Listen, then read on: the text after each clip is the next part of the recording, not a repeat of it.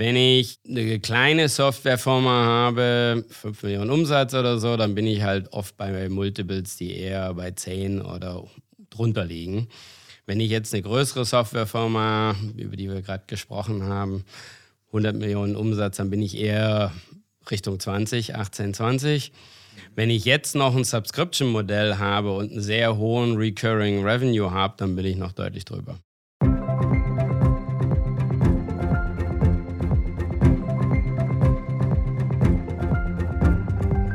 Herzlich willkommen zum Pricing Friends Podcast mit Sebastian Vogt. Wieder einmal hallo und herzlich willkommen zum Pricing Friends Podcast. Ich freue mich, heute Patrick Kartenkamp bei uns begrüßen zu dürfen. Schön, dass du da bist, Patrick. Ja, hallo Sebastian. Freut mich, dass es jetzt geklappt hat und wir heute uns über Private Equity unterhalten können. Ja, hallo Patrick, schön, dass du da bist. Äh, ich freue mich sehr, dass es jetzt geklappt hat. Ähm, äh, bevor wir vielleicht in Medias Res einsteigen, wie immer, ähm, würde ich dir die Chance geben, dich ganz kurz vorzustellen und was du machst. Äh, was man vielleicht schon dem Cover sehen kann. Du bist ähm, Operating Partner bei Elverston Capital Management hier in Berlin hast vorher, glaube ich, 20 äh, Jahre oder länger in äh, verschiedenen Softwarefirmen gearbeitet. Also äh, wenn wir einen Software-Experten haben, dann dich jetzt. Aber was hat dich vielleicht auch bewogen, dann irgendwann die Fronten zu wechseln vom operativen Geschäft ins ja, Operating Partner Geschäft? Ja, danke erstmal für die Vorschusslorbeeren. Und ja, also wie gesagt, ich hab, bin bei Elverston wahrscheinlich eher so der klassische Software- Guy, der halt eher so den Industrie-Background hat. Ich habe klassisch Informatik studiert, war dann in der Beratung, habe dann MBA in England gemacht, war bei Booz Allen in der Unternehmensberatung, war dann bei GM und habe dort so Digital Transformation in Europa und USA gemacht. Bin dann zu meinem größten Abenteuer in den Mittelstand gegangen und war CEO von einer mittelständischen Softwarefirma mit 80 Leuten. War wahrscheinlich am Anfang so mein größter Kulturschock, weil das ja doch etwas anders ist wie bei großen Corporates. Mhm. Wir hatten dann einen ganz guten, ich sag mal, Phase, haben die Firma von 80 auf knapp 1000 Mitarbeiter aufgebaut, ein IPO gemacht in London und dann hatte ich irgendwie Lunte gerochen vom Mittelstands-Softwaregeschäft. Und sind dann von Amerikanern gekauft worden, waren am Nasdaq. Da bin ich dann nach zwei, drei Jahren, sind die dann wieder gekauft worden, dann rausgegangen, da hat das kulturell nicht mehr so gepasst. Und das war dann so bei mir der Zeitpunkt, wo ich angefangen habe, mit Private Equities mehr zusammenzuarbeiten. Und da hatte ich dann mit Bain Capital, mit Elverston, mit ein, zwei anderen zusammengearbeitet und hatte dann mehr und mehr intensiv mit Elverston zusammengearbeitet, weil mich so dieses Software-Mittelstandsgeschäft sehr interessiert hat. Das fand ich sehr spannend, so diesen Transformationsschritt von, sag mal, kleinen familiengeführten Unternehmen zu was wirklich Größerem. Und ja, und dann nach ein paar Jahren in unterschiedlichen Boardrollen und Advisor-Rollen. Nebenbei hatte ich dann als CEO noch eine größere Firma geführt. Bin ich dann bei Elverston als Partner mit eingestiegen und haben dort so das Operating und Value Creation Team und unseren Approach aufgebaut. Aber die Firma, die du eben beschrieben hast, von 80 auf 1000 äh, Mitarbeiter, ist das ein, könnte das ein klassischer Elverston-Case sein, sowohl vom Investment? Ja, am Anfang schon. Ja, das passt, weil ich denke, was bei Elverston besonders ist, ist, wir sind sehr fokussiert. Wir machen nur Software, nur Mittelstand, nur B2B-Software, sind da sehr stark auf, ich sag mal, Nachfolgeregelungen mit Ownern was zusammen aufbauen, mit den Gründern den nächsten Schritt gehen. Sehr oft ist der Gründer dann auch nochmal drei, vier, fünf Jahre mit dabei. Und, und so ähnlich war das dort auch. Also wir hatten so mit 8 Millionen, 10 Millionen Umsatz. Das ist so klassisches Everston Investment angefangen und sind dann relativ schnell durch organisches Wachstum und Buy und Build gewachsen. Also ihr macht ja viel bei ein Bild. Wir besprechen ja die ja. Strategien gleich nochmal, aber genau. 8 bis 10 Millionen ist auch durchaus, kann schon die Plattform sein oder ja. ist es doch eher ein Add-on? Nee, das ist so, ich würde mal sagen, so klassisches Investment von uns für eine Plattform ist so 10, 15 Millionen Umsatz, 2, 3 Millionen EBITDA und dann das Ganze so auf 10, 15, 20 Millionen EBITDA skalieren. Mein initialer Plan war, dich ja ganz, ganz früh äh, als Podcast-Gast reinzuholen. Das ging nicht im Dezember die Aufnahme, weil ihr da zehn Jahresfeier äh, hattet. Ja, genau. Und äh, vielleicht äh, kannst du ja mal erzählen, äh, vielleicht in dem Hintergrund, wo der Name Elverston herkommt. Ja, also wir sind zehn Jahre alt und ähm, der Oliver Thum und der Thomas Keul hatten vor zehn Jahren die Firma in London gegründet. Und da die beiden im Elverston Place gelebt haben, wurde daraus dann die Elverston Firma, bevor wir dann nach Berlin umgezogen sind. Und das war eigentlich von Anfang an fokussiert auf Mittelstandssoftware. Und ich denke, durch diese Spezialisierung kommen wir nachher auch beim Pricing und beim Value Creation noch dazu, kann man halt auch wirklich Value kreieren und den Firmen helfen. Und ja, und seit den zehn Jahren ging es ziemlich sportlich vorwärts. Also als ich vor drei, vier Jahren dazugekommen sind, da waren wir noch acht Leute, jetzt sind wir 25, haben im Prinzip alle zwei Jahre einen neuen Fonds aufgesetzt und die Fondssize verdoppelt, waren letztes Jahr auch im Handelsblatt als der Fonds, der in Deutschland die meisten Software-Deals gemacht hat. Und ja, läuft gut. Ja, sehr gut. Und äh, du hast vorhin gesagt, ich bin der Software-Guy bei uns. Ihr seid doch alles Software-Guys. Ihr macht ja nichts anderes. Ja, klar. Also ich sag mal, wir sind fokussiert auf Software und daher ist auch jeder bei uns auf das Thema fokussiert, kennt sich dort aus und aber wie gesagt, operativ bin dann eher derjenige, der ich, der aus der Softwarebranche kommt. Aber das macht natürlich einen großen Unterschied. Also ich habe mit anderen PEs zusammengearbeitet, auch im Board oder sitzt immer noch im Board von ein, zwei anderen Investments von PEs, die halt wesentlich breiter aufgestellt sind. Und ich finde das immer eher etwas schwierig, wenn man heute über einen Joghurthersteller oder einen Badezimmerausstatter redet und versucht, wie man dem seine Lagerbestände optimiert und dann über Software. Und wir machen halt nichts anderes als Software und da kennen wir uns auch aus. Ist das ein genereller Trend, den du siehst, dass die PEs sich mehr spezialisieren als früher? Ich würde sagen, das geht immer mal so ein paar Jahre in die eine Richtung und dann wieder in die andere Richtung. Also ist schwierig. Also es war eine Zeit lang so, dass es jetzt mehr Spezialisierungsfonds gab. Dann war es wieder breiter. Also für uns ist es keine Option. Wir, wie gesagt, machen nichts anderes außer Software. Aber es gibt ja auch durchaus eine andere Spezialisierung, die du verkörperst, dass immer mehr, ähm, zumindest meiner Wahrnehmung nach, ähm, gerade größere PEs ja Operating Teams äh, aufbauen. Und das habt ihr ja auch gemacht, als wir uns kennengelernt haben, warst du, glaube ich, der erste deinesgleichen bei Elverston. Jetzt ja. habt ihr ein größeres Operating-Team und ähm, vielleicht kannst du das nochmal erklären, weil wir haben nicht nur PE-Experten hier wahrscheinlich an den Ohren, sondern auch äh, Novizen. Was macht ein Operating-Partner im Vergleich zu einem klassischen, ich nenne ihn mal Investment-Partner? Ja, also ich denke, der, der Punkt ist ja, man kauft eine Softwarefirma, die man dann skalieren möchte und den Eigentümern oder Gründer helfen möchte, daraus eine deutlich größere Firma zu machen. Der Investmentpartner ist, wie das Wort sagt, derjenige, der eher den Deal macht, das Investment, das Investment dann auch begleitet durch den Zyklus. Und, und dann geht es ja mehr darum, dass man auch Leute hat, die Erfahrung darin haben, wie skaliere ich ein Unternehmen.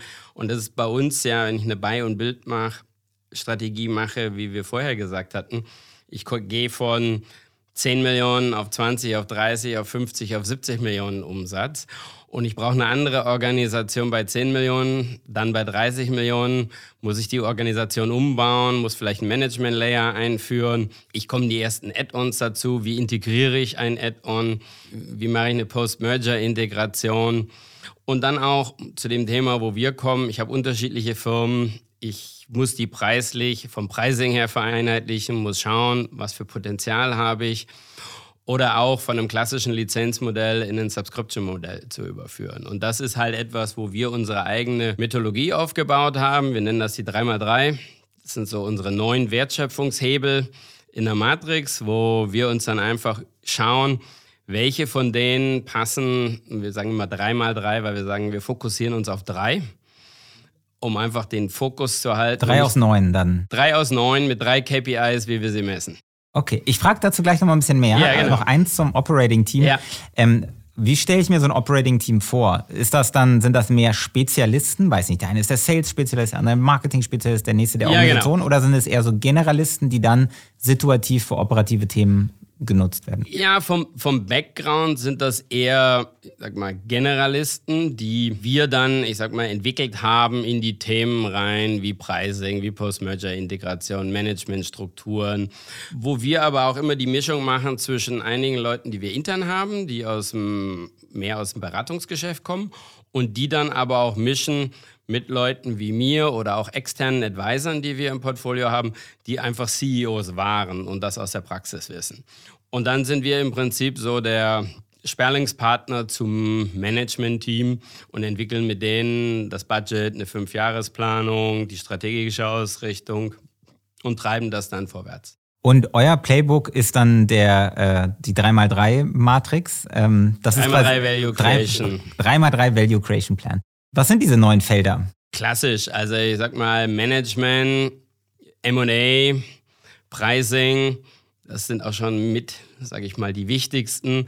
Dann so operative Themen wie, ich sag mal, Service Utilization, wie ein Entwicklungsteam aufgebaut wird, Technologie, also Cloud Shift. Das sind so die, die wichtigsten Themen. Okay, und ähm, weil du gesagt hast, drei aus neun, wenn ich es jetzt richtig rezitiere, ihr sucht ihr euch vorher in der Due Diligence-Phase oder halt kurz danach quasi drei raus, die ihr in der Halteperiode priorisiert angehen genau. wollt? Oder zumindest mal in der ersten Phase der Halteperiode. Also normalerweise ist es so, dass man während der Due Diligence entwickelt man ja eine Investmenthypothese und fokussiert sich darauf, was sind die Werttreiber für das Investment.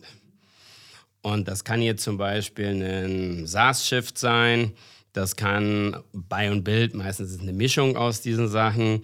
Man könnte auch sagen, es ist Kosten oder der Serviceumsatz ist nicht sehr gut. Meistens ist es bei uns eher Topline und Buy und Build und Pricing-Themen. Und damit man sich nicht verzettelt und mit zu vielen Themen gleichzeitig anfängt, weil ein kleiner Mittelständler damit überfordert ist, sagen wir, wir fokussieren uns auf drei, die formulieren wir in der Investmenthypothese. Dann gibt es irgendwann einen Strategieworkshop am Anfang der Haltezeit und dann wird das Ding weiter ausgearbeitet. Das heißt, in der Due Diligence macht ihr quasi schon eine, eine Vorpriorisierung der genau. neuen Maßnahmen, kleinen Business Case und sagt, das sind wahrscheinlich unsere Top 3. Genau. Also man schaut sich Pricing zum Beispiel, schaut man sich an, wo stehen die im Verhältnis zum Wettbewerb, wie sind die in der Vergangenheit damit umgegangen, wie viel Potenzial gibt es da drin und stellt dann im Investment Case eine Hypothese auf und setzt die dann in ein Projekt um, was man dann nachverfolgt und in den Fünfjahresplan mit einbaut. Das heißt, ihr schaut euch Pricing in der DD auch ja. immer schon an, als einer der, der Wachstumshebel, Klar. nicht als separate Pricing-DD. Ähm, Glaube ich, ist im Mid-Cap-Bereich jetzt nicht so gang und nee. gäbe, meistens eher bei größeren Investments. Aber da werden dann genau, wird so eine Scorecard quasi zur, äh, zur Rate gezogen und dann kommt da großes oder kleines Potenzial raus und dementsprechend wird. Genau, und ich meine, da sind wir wieder so ein bisschen, was wir vorher gesagt haben. Dadurch, dass wir nur Software machen und relativ viele Pricing-Projekte im Softwareumfeld gemacht haben, oder auch, ich war, glaube ich, diese Woche in drei Kickoffs, haben wir da schon ein ganz gutes Gefühl, was das Potenzial ist, wo man sich drauf fokussiert um, um das dann, ich sag mal, auch zu quantifizieren. Ist dann natürlich, kommen wir nachher noch drauf, weil ich hatte das gerade letzte Woche, ist, das eine ist natürlich so ein bisschen die, sag mal, das Potenzial, das zu modellieren, das zu machen. Das andere ist dann natürlich auch das Management-Team mitzunehmen, zu überzeugen, ich sag mal, dann ein Momentum zu kreieren, ein Team zu machen und das Ganze dann umzusetzen was dann auch viel, ich sag mal, auf der Soft-Seite ist. Frag mal eine Suggestivfrage, weil ich die Antwort natürlich auch aus äh, unserer äh, Zusammenarbeit kenne. Im Software sind die Potenziale im Pricing ja oftmals anders als vielleicht bei Industrieunternehmen. Das heißt, ähm, über wie viel Potenzial reden wir hier, deiner Meinung nach, wenn so eine mittelständische, ähm, noch lizenzbetriebene Softwareunternehmen äh, bei euch eingekauft wird innerhalb der fünf Jahre? Ja, also ich sag mal, mit normalen, also weil du gerade auch schon sagtest, wenn dann jemand mit 2, 3, 5 Prozent Preisinkrisis ankommt, das lockt jetzt niemanden hinterm Ofen vor. Mhm. Also nee, aber normalerweise ist es so, dass 20, 30, 40 Prozent taktische Preiserhöhungen durch Anpassungen, kommen wir nachher vielleicht noch im Detail drauf, relativ üblich sind. Wenn ich auf ein Subscription Shift gehe, ist bei uns immer so die Vorgabe mal 2,5. Also Maintenance mal 2,5 sollte das sein, was man hinterher an Subscription Revenue hat. Das hängt ein bisschen dann davon ab, wie sticky die Software ist, in welchem Segment ich bin. Aber das ist mal so unsere Herangehensweise. Und das funktioniert auch in vielen Fällen. Am Anfang gibt es immer etwas ungläubige Blicke und große Diskussionen, aber wenn man sich dann da reinarbeitet und das ein bisschen systematischer angeht, funktioniert das. Und zu dieser Systematik wollen wir jetzt natürlich auch ein bisschen sprechen, äh, denn äh, zweieinhalbfache Recurring Revenues ist ja, ich weiß nicht, was mathematisch jetzt ganz, nicht ganz stimmt, aber mindestens irgendwie zweieinhalbfache Equity Value dann danach auch. Das heißt, das ist ja erstmal ja, meistens in den Top 3, äh, so wie du es ja beschrieben hast. Ja. Wie startet man jetzt mit so einem Projekt? Also, ich habe jetzt ein äh, Softwareunternehmen, weiß nicht, ein ERP, CRM, Supply Chain, Logistik, sowas typische Elverston-Case. Die äh, laufen auf Lizenz und Wartung und natürlich irgendwie Custom-Dienstleistungen, ähm, weiß nicht, 20% Wartung oder sowas. Ähm, jetzt kommt ihr und sagt, äh, unsere Investmenthypothese ist, wir shiften die jetzt auf SaaS und machen damit zweieinhalb Mal Recurring Revenues. Was ist der erste Schritt? Ich denke, der erste Schritt noch davor ist, dass wir uns auch erstmal anschauen, was sind so taktische Preisincreases, weil die kann man meistens relativ schmerzlos und schnell umsetzen. Das heißt, Klassisches Beispiel, diese Softwareunternehmen sind 20 Jahre alt, die haben irgendwann mal in den 90ern Software verkauft. Im schlimmsten Fall haben sie die Maintenance mit 20 Prozent auf den Transaktionspreis festgelegt. Im besseren Fall auf dem Lizenzpreis, aber haben es dann nicht den, mit dem Lizenzpreis jedes Jahr erhöht.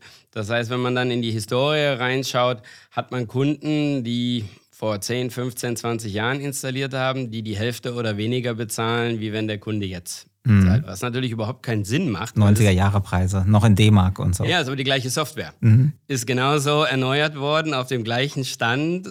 Warum soll der Kunde die Hälfte bezahlen zu dem, was heute ein Kunde bezahlt? Und das ist so etwas, wo wir dann relativ schnell sagen, das gleichen wir an. Das kann man auch recht gut argumentieren. Das kriegt man ganz gut durch und hat dann relativ kurzfristig schon mal einen großen Schritt nach vorne gemacht. Wenn man dann im nächsten Schritt auf das, wie du sagst, Shift to Subscription geht, da unterteilen wir immer in den einen Schritt das Subscription-Modell. Das heißt, wie bundle ich die klassischen Good, Better, Best Approach? Das heißt, ich habe ein billiges Einstiegsprodukt, ich habe ein mittleres, was ich meistens verkaufe, das Hauptpackage und dann noch eins, was halt, ich sag mal, am oberen Ende angesiedelt ist und welche Produktbundles ich mache und schaue mir, wo ich mit dem Wettbewerb liege. Die meisten der Firmen in der heutigen Zeit haben das schon. Also die haben schon angefangen, ein bisschen mit Subscription rumzuexperimentieren, haben da schon ein Modell. Schauen wir da nochmal drauf, wie, wie ist das gebundelt. Sehr oft, hatten wir gerade letzte Woche eine Diskussion, nehmen sie zu viel Komplexität aus der Historie mit weil sie sich davon nicht losmachen können, weil sie das halt 10, 15 Jahre hatten. Und da hatten wir gerade in einem Workshop, wo wir gesagt haben, jetzt habt ihr die Chance, euer Modell zu vereinfachen. Und dann entwickelt man das Modell, mit dem man an den Markt rausgeht oder schon draußen ist und optimiert das noch ein bisschen. Also der, der, der Haupt-Value-Driver ist ja dann nicht nur die Entwicklung des Modells, sondern natürlich die Migration der Bestandskunden. Das ist der zweite Schritt, den ja. den wir da angehen. Beim ersten sagen wir erstmal das Modell, das muss passen, das teste ich am Markt aus. Da muss man dann auch schauen, dass man das, da hatte ich schon in einigen Beiräten, also jetzt nicht nur auch bei Elveston, dass man das auch auf drei oder vier Jahre durchmodelliert, weil man im ersten Jahr meistens dann, wenn man keine Lizenzen mehr hat, einen gewissen Dip hat, muss man schauen, seine Cashflows modellieren, ob man sich das auch leisten kann oder wie man das auslevelt. Aber der Teil ist erstmal nicht das, was mir kurzfristig was bringt, aber das, was ich machen muss und auch, ich sage mal, meine Hausaufgaben machen muss. Dann kommt der zweite Schritt, der dann etwas schwieriger ist, aber halt auch das deutlich größere Potenzial hat. Das ist, wie stelle ich meine Bestandskunden um. Und, und wenn ihr so ein Projekt angeht, äh, was sind üblicherweise vom Management oder vom Vertrieb so die Einwände, warum das nicht geht? Naja, ich sag mal, das Subscription-Modell zu etablieren gibt es relativ wenig. Einwände. Ich denke da, also ich habe mal ein Subscription-Modell versucht vor 15 Jahren zu implementieren. Da gab es in einer recht konservativen Branche noch viel Pushback. Mhm. Mittlerweile hat es jeder verstanden, ja? Ja, genau. Und die Welt um uns herum funktioniert so. Das heißt, da gibt es eigentlich wenig Pushback. Da gibt es vielleicht Pushback, wenn man sagt, wir verkaufen keine Lizenzen mehr, also wir switchen zu 100 Prozent. Mhm. Aber das ist, sage ich mal, das einfachere Thema. Wenn ich dann in die Bestandskunden reingehe, dann kommt natürlich meistens aus dem Vertrieb sehr viel Pushback, weil es dann heißt, warum soll der Kunde jetzt das zweieinhalbfache bezahlen fürs Gleiche, mhm. wie er jetzt bezahlt? Und das ist natürlich auch ein valider Kommentar. Mhm. Und ich denke, da gibt es dann mehrere Themen, die man sich anschauen muss. Also das eine ist, dass ich ihm nicht das gleiche gebe wie vorher. Das hängt jetzt ein bisschen von meiner Produktroadmap ab. Habe ich ein Cloud-Produkt, was ich launchen kann oder kann ich, kann ich das bestehende Produkt anders bundeln? Kann ich dem Kunden was umsonst mit dazugeben? Das heißt, ich versuche im Prinzip im Positiven ihm was zu geben, dass es für ihn Sinn macht, in die Richtung zu gehen. Mhm. Also es ist so neue Features. Neue Features, SaaS an sich oder neue Module mit dazu oder auch ein Investment Sicherheit für die nächsten Jahre und dass ich ihm einen positiven Pfad baue in die Richtung. Der andere Ansatz ist dann, wenn der Kunde die Lizenz gekauft hat und er sie noch, ich sag mal, wenn er sie vor 10, 15 Jahren gekauft hat, kann man sagen, okay, die ist abgeschrieben. Wenn er sie vor zwei, drei Jahren gekauft hat, wird die Diskussion ein bisschen schwieriger werden. Und da haben wir uns auch angeschaut, zum Beispiel in den USA haben sie das viel gemacht, dass man halt schaut, okay, keine Ahnung, die Lizenz kostete 1000 Euro. Der hat die vor zwei Jahren installiert, das heißt, zwei Jahre sind schon abgeschrieben, ist ein Wert von 600 Euro noch übrig. Den rechne ich ihm im Prinzip auf den Subscription-Preis mit an. Das heißt, ich bringe ihn ins Subscription-Modell und habe auch das vertraglich mit ihm abgesichert, aber ich mache es für ihn etwas sanfter, dass ich die 600 Euro über zwei, drei Jahre als Discount oder Subscription Migrationsfee ihm gebe. Das heißt, diese zweieinhalb Mal äh, Recurring Revenue, die du vorhin beschrieben hast, die müssen ja jetzt nicht von einem Tag auf einen Tag auf den anderen irgendwie kommen, sondern es gibt immer Migrationsanreize, zum einen mehr Features, aber dann auch preislich. Genau. Preisgarantie, genau. keine Ahnung, gratis User, priorisierte neue Features, äh, genau. die dazu gehören. Und das so normal so zwei bis drei Jahre. Zwei bis drei Jahre. Das heißt, wie, wie legt ihr dann los? Also das Neukundenmodell ist jetzt auf Abo, aber gut, das dauert ja ein bisschen länger, bis es wirklich fliegt. Wenn die Migration jetzt ansteht, wer sind üblicherweise die, die ersten Kunden, mit denen ihr dann sprecht? Ja, ich meine, das ist dann der nächste Punkt. Ich muss dann natürlich meine Kunden sauber clustern und mir anschauen, was für Kundengruppen habe ich. Wenn ich zum Beispiel im ERP-Umfeld Kunden habe, die recht groß sind, tief integriert, hat viel Customizing gegeben, da ist die Wahrscheinlichkeit, dass der Kunde weggeht, relativ gering. Aber das kann ja positiv wie negativ sein. Das kann ja positiv heißen, ah, der churnt auf keinen Fall, wenn wir ihm jetzt eine harte Preiserhöhung geben. Kann aber auch heißen, puh, das Modell ist so custom, der kann nicht auf die neue äh, SaaS-Standardlösung migrieren. Ja, das stimmt. Wobei wir schon versuchen, das jetzt nicht unbedingt mit einer SaaS-Standardlösung zu verbinden, weil dann kreiere ich auch so viel technische Komplexität, dass ich dann mich schwer tue, die Migration in den Zeitraum hinzubekommen und auch viele Türen in der Debatte öffne. Also es kann im Einzelfall sein, aber wir versuchen die zwei Sachen eigentlich eher zu entkoppeln. Dass er zwar die Option hat, auf die neue Cloud-Lösung zu gehen, die vielleicht auch mit included ist in dem Preispackage, aber nicht eine Notwendigkeit ist. Weil, weil das kann man dann auch verkaufen, dass ich ihn jetzt technisch nicht zwinge, rüberzugehen. Mhm.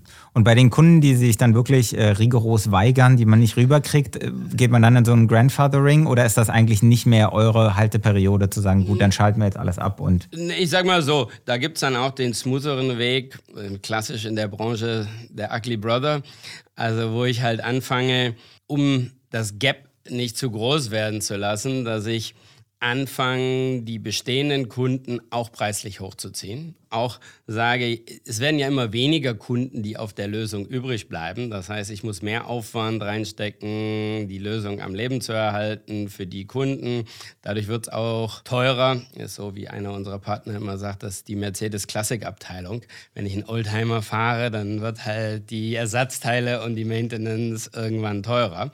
Das heißt, man dort den Preislevel mit anzieht. Und meistens funktioniert das dann schon. Und jetzt hast du ja mit, äh, wir haben gerade so ein bisschen synonym Abo und SaaS, glaube ich, vermischt. Äh, klar, es ist natürlich, das eine ist das Kommerzielle, das andere ist das Technische. Genau. SaaS bringt ja natürlich durch eine Cloudifizierung nochmal Kosten für das Softwareunternehmen und Kostenersparnis für den Kunden. Wie ändert sich der Prozess, wenn wir gar kein SaaS-Modell anbieten, sondern einfach nur das kommerzielle Modell von Lizenz? Das ist auch, wir unterscheiden da intern sehr stark zwischen Subscription-Modell und SaaS-Modell. Mhm.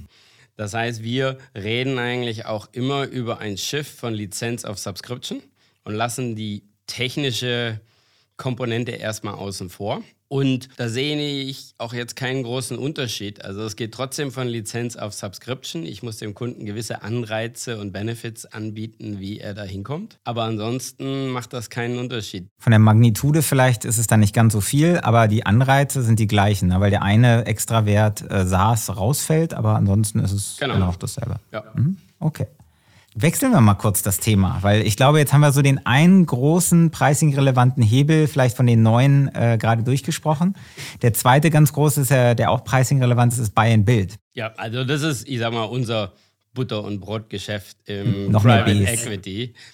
Genau, und äh, das, was du gesagt hattest, ich hatte das auch gelesen, wie viel waren es? 35 MA-Transaktionen letztes Jahr oder so. Ich glaube, es waren viele Add-ons, ja. ne? Äh, gar nicht so viele Plattformen, aber macht die Komplexität ja nicht minder schwierig. Du hast vielleicht für die äh, sonst nicht so PE-relevanten Hörer, ihr habt natürlich eine Plattform, ein Erstinvestment, das kann eine Softwarelösung sein und dann mhm. werden quasi mehrere Firmen dazugekauft, in einer Gruppe konsolidiert, ja. mit dem Ziel, äh, natürlich ein homogeneres Portfolio zu schaffen, Cross-Selling, Upselling, Synergien ja, durch zentralisierte Abteilungen. Klassisches Beispiel, wir haben eine Firma im Supply Chain.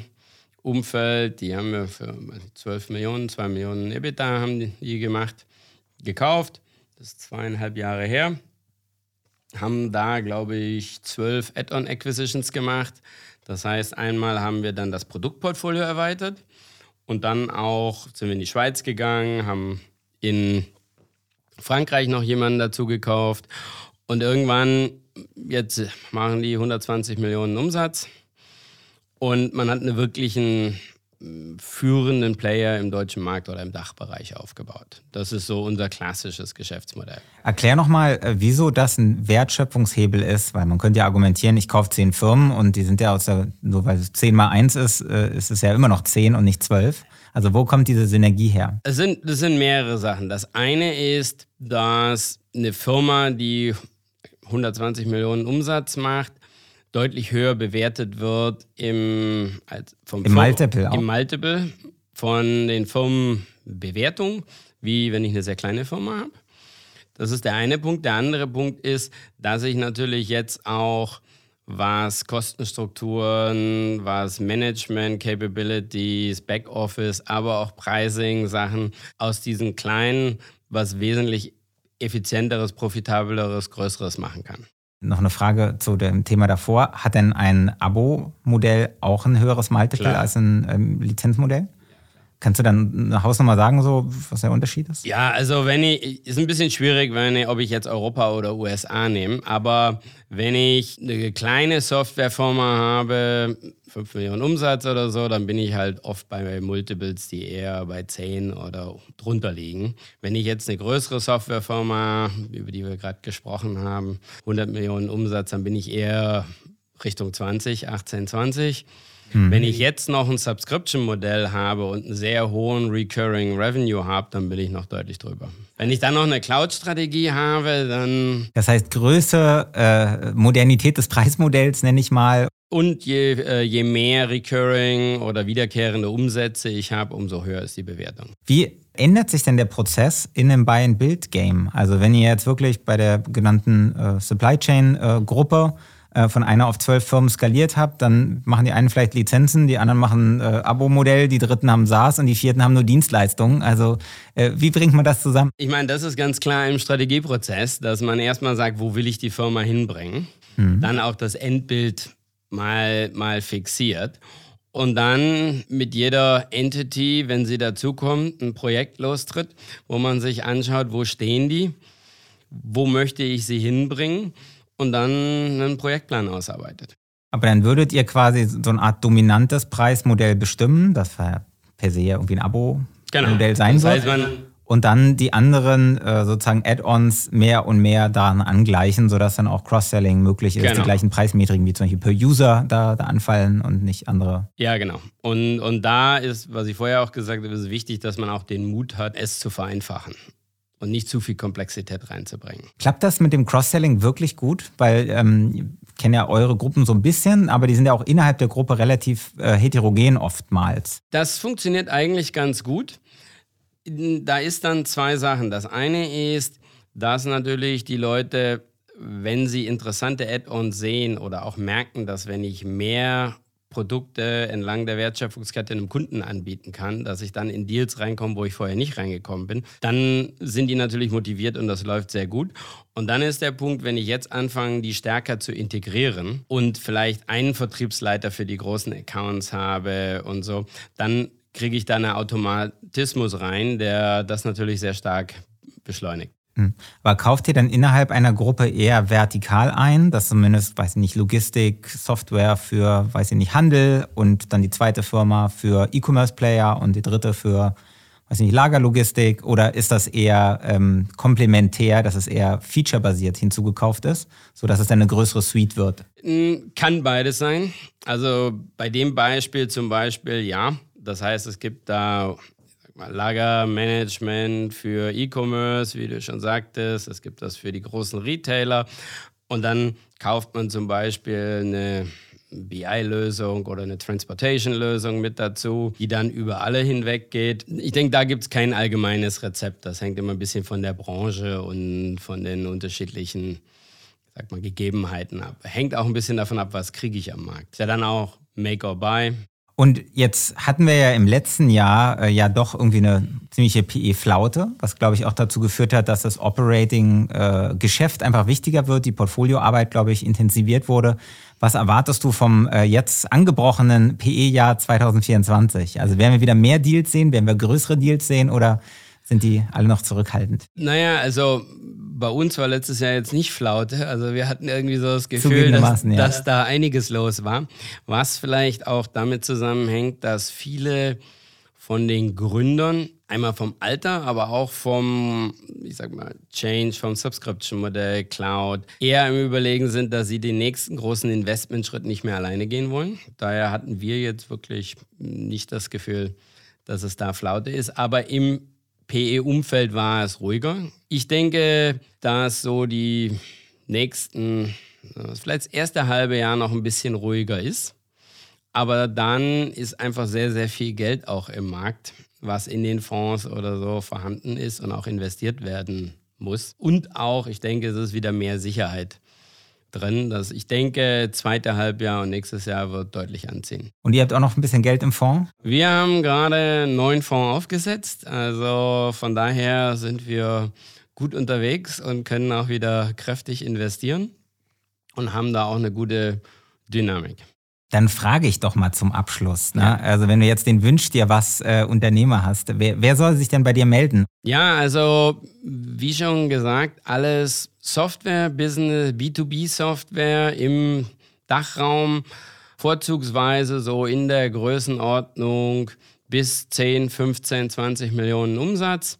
Auch kleinere. Wir kaufen als Add-ons auch oft 3, 4, 5 Millionen. Und wir zielen sehr, sehr stark ab auf die Eigentümer, Gründer, die Management-Teams um mit denen im Prinzip die nächsten fünf, sieben Jahre zu definieren, wo die Firma hin soll. Das heißt, der Besitzer soll nicht mit dem Geld dann äh, nach Teneriffa auswandern, sondern der soll schon noch ein bisschen an Bord bleiben oder gibt es da beide Mut? Es gibt beides. Also es gibt ganz klar Sachen, wo der Besitzer sagt, hey, ich bin noch ein halbes Jahr oder ein Jahr für ein Handover dabei, aber dann bin ich draußen und wir sagen, okay, wir nehmen die Firma vorwärts und machen das entweder mit einem existierenden Management-Team oder bringen auch jemanden rein. Aber sehr oft ist es auch, dass der Besitzer sagt, ich möchte noch mal drei, vier Jahre dabei sein mhm. und macht dann vielleicht noch mal drei Jahre aktiv als CEO und geht dann in, in den Beirat oder ins Board und ist dann halt nochmal Beiratsmitglied, um die Firma weiter zu begleiten. Was ist die Motivation von jemandem, jetzt war es doch nicht die letzte Frage, ähm, sich einen Partner zu suchen wie euch, ja. quasi die, die Anteile größtenteils zu verkaufen und dann doch noch drei Jahre dabei zu bleiben? Ich denke, das sind zwei Sachen. Das eine ist, wenn jemand 20 Jahre eine Firma aufgebaut hat und er ist jetzt irgendwann, sagen wir mal, um die 60, will er vielleicht auch mal irgendwas für sich und die Familie vom Tisch nehmen. Und das andere ist, er möchte vielleicht dann auch einen Partner haben, der ihm hilft, die Firma, einmal, dass er die Firma in guten Händen sieht, aber auch den nächsten Investmentschritt begleitet und auch von außen Know-how mit dazukommt, wie man sowas macht. Also langsames Loslassen und das aber ja. auch das, das Baby in gute Hände geben, ist ja. wahrscheinlich eine, auch eine hohe Motivation. Und, und das ist etwas, was wir bei vielen Firmen auch sehen. Und das benötigt dann auch ein bisschen Coaching, dass die Leute loslassen können. Aber wie gesagt, ich habe mit einer Firma auch, wo ich schon sechs, sieben Jahre involviert war, wo ich dann den Gründer aus der aktiven CEO-Rolle überredet habe, in den Beirat zu gehen, dass ein jüngerer CEO da reinkommt. Und das, das hat am Anfang ein bisschen geknirscht, weil er andere Sachen machen wollte. Nein, einfach auch ein bisschen Überredung. Und das sind ja das eine ist ja auch menschlich. Das ist sein Baby. Er hat das groß gemacht. Rational versteht er natürlich, dass er jetzt irgendwo auch loslassen muss. Zwischen rational und emotional ist dann auch immer noch mal so ein Thema. Und er möchte dann halt auch sehen, dass sein Baby in guten Händen ist. Und das ist ein Prozess. Mhm. Und das ist auch so, dass wir dann oft sagen, unterhalte dich mal mit einem anderen Unternehmer, mit dem wir das gemacht haben. Und die Leute dann auch coachen in die Richtung. Das heißt, das äh, Elverson, sage ich mal, Geschäftsführernetzwerk wird dann aber auch in dem äh, quasi Akquiseprozess auch schon genutzt, die Cases äh, vorgestellt oder ja. dann erst? Ja, oder wir sagen auch zum Beispiel, wenn wir mit einem Käufer oder potenziellen Käufer reden, geben wir ihm auch Referenzen oder sagen ihm, schau mal bei uns auf der Webseite, welche Firmen wir gekauft haben, sprech mal zu den vorherigen Ownern, wie das lief. Das ist immer das Beste, wenn dann andere über dich reden, als wenn wir ihm erzählen, wie toll wir das machen. Und, und ich denke, das gibt dann auch den Leuten die Zuversicht, dass es mit der Firma dann nach vorne geht. Ich nehme mir immer vor, und das wissen die Hörer nicht, aber ich sage unseren Gästen immer, wir nehmen 30 Minuten auf. Das hat jetzt, glaube ich, in den ersten äh, Dutzend Folgen nie funktioniert, auch heute nicht. Und ich glaube, wir können auch noch weiterreden. Aber äh, jetzt äh, beenden wir erstmal diese Folge. Vielen Dank, Patrick, dass du da warst. Vielen Dank auch. War sehr gut. Wer mehr über dich wissen will, kann sich bestimmt bei dir melden. Äh, auf der elversten.com-Seite, glaube ich, ähm, sieht ja. man, de, äh, nee, sieht, Genau, findet man äh, dich und Kontaktdaten. Ansonsten bei LinkedIn gibt es dich auch. Und äh, vielleicht ist der eine oder andere Softwareunternehmer gerade auf euch aufmerksam geworden und meldet sich. Ja, vielen Dank und schönen Tag noch. Und äh, liebe Hörer, schön, dass ihr wieder dabei wart und äh, ihr hört dann nächste Woche um Donnerstag um 5.55 Uhr dann wieder die nächste Folge Pricing Friends. Bis dahin. Bevor der Podcast schließt, ein kurzer Werbehinweis in eigener Sache. Ich hatte es vorhin schon angekündigt, Elversen äh, gehört auch zu unseren Kunden. Insgesamt haben wir aber über 20 Private Equity Unternehmen unterstützt, ihre Portfoliogesellschaften im Pricing zu optimieren. Ganz oft sind es Pricing-Themen im Softwarebereich. Das ist unser Sweet Spot bei, bei High und äh, ob es da um eine Identifikation in einer Pricing Due Diligence geht, ein Opportunity Check, ein strukturierter Preiserhöhungsplan oder das eben diskutierte Migrationsprojekt von Lizenz auf Abo oder SaaS oder einfach auf ein neues Preismodell. All diese Themen gucken wir uns sehr gerne an und haben wir einige Erfahrungen gesammelt, genauso wie zum Beispiel die Homogenisierung des Pricing in einer durch Buy-and-Build gebauten Gruppe. Wenn ihr also bei euch im Unternehmen Pricing Challenges habt, muss nicht Software sein, dürfen auch andere Branchen sein. So meldet euch gerne bei mir unter pricing at high.co und dann schauen wir mal, ob wir euch helfen können, die Pricing-Potenziale in der Magnitude, wie Patrick sie auch gerade äh, beschrieben hat, zu finden und umzusetzen. Ich freue mich auf euren Kontakt und wir hören uns hoffentlich nächste Woche wieder. Das war der Pricing Friends Podcast für diese Woche. Eine Produktion der Axel Springer High GmbH. Wenn dir Pricing Friends gefällt, abonniere uns und verpasse nicht unsere nächste Folge. Hast du Fragen oder Themenvorschläge? Mail uns an pricing at hi.co. Nicht .com, sondern hy.co. Wir freuen uns über dein Feedback.